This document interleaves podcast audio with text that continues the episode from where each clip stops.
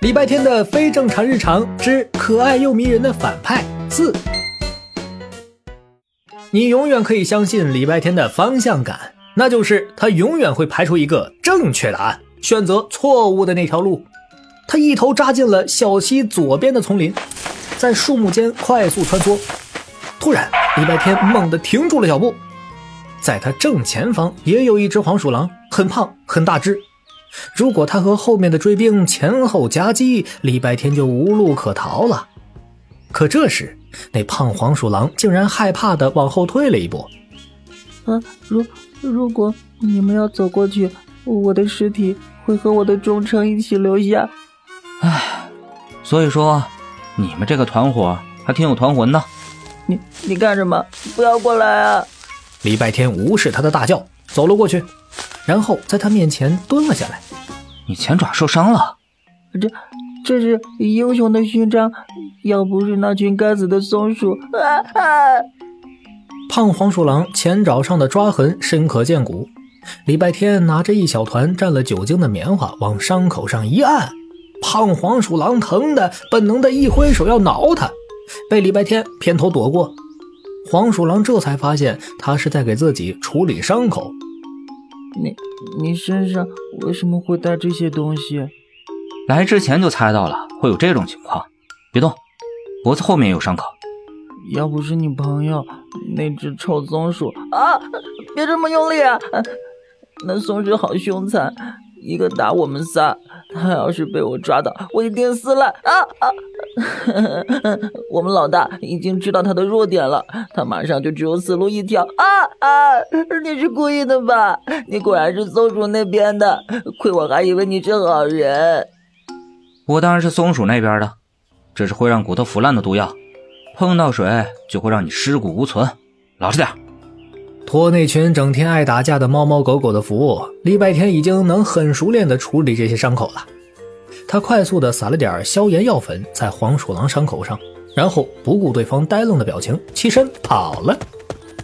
他离开后不一会儿，后面追捕的黄鼠狼到了。黄五金，你在这正好，看见一个人类男孩了吗？他往哪边跑了？他他他往那边去了。胖黄鼠狼抠抠鼻子，抠抠屁股，慌张的指了个和礼拜天刚才离开的相反的方向。那黄鼠狼二话不说追了过去。礼拜天对此毫不知情。他想找到阿杰说的来接应他的侯英俊，可是越往前走，越是一根猴毛都看不见，反倒是遇到了很多伤兵。我们老大说了不让你来，你非要来。你是我见过最不听话的人类幼崽，哦，痛！你拿了什么东西在我尾巴上擦？你几岁？你断奶了吗？你来教育我？讨厌忍着，尾巴都要断。要不是阴险狡诈的黄鼠狼暗算我，我怎么可能受伤？他还抢走了我们两个树林。啊哦，你是被黄鼠狼策反了，想谋杀我吗？啊，对对对，识时务者为俊杰。黄大强比你们肌肉多，身材好，当然跟他混。礼拜天处理完了松鼠血肉模糊的尾巴，就不再多说，继续往前走。一路上，他遇到的受伤动物越来越多，他张嘴就来的狠话也越来越利索。是的，没错，你被我下毒了。嗯嗯嗯，其实我不是好人。痛什么痛？打架的时候怎么不觉得痛？等口袋里的酒精棉和消炎药都用光了时，天都快黑了。身后悉悉索索的动静似乎越来越多，越来越近。他不知道阿杰和黄大强那边的情况如何了，只知道自己快要被抓住了。他加快脚步，沿着山林的小路奔跑，眼看着金坛山景区的大门就在前方了。突然，两道声音叫住了他的脚步：“这么快就走了？再玩会儿呗？玩什么玩？”算算账吧，臭小子！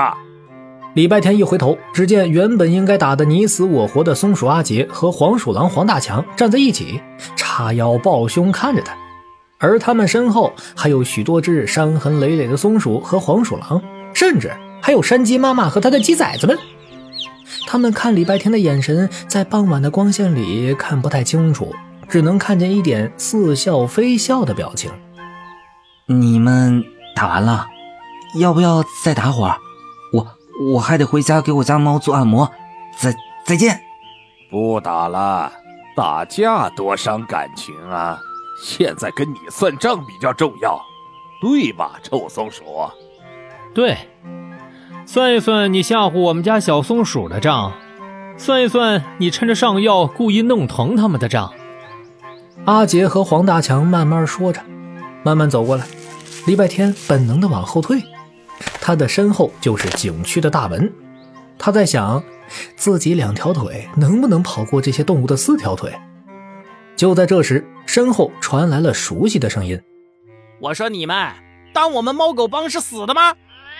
礼拜天吊着的心突然落地了。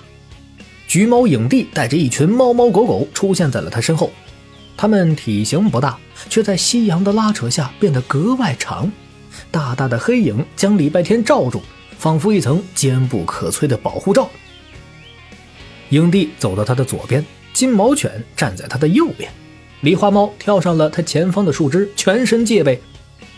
意外的是，阿杰和黄大强似乎对此并不意外，他们甚至笑了笑，然后朝自己身后的动物们打了个手势，他们就都散入森林不见了。阿杰则跳上礼拜天的肩膀，憋着笑说：“ 为了防止地球被破坏。”为了维护世界的和平，坚持爱与真实，可爱又迷人。我觉得黄大强这套词挺适合你的，要不我帮你抢过来？他不肯就打他一顿。不不不，没必要，没必要，打架不好。不打了，金坛山以后是再也打不起来了。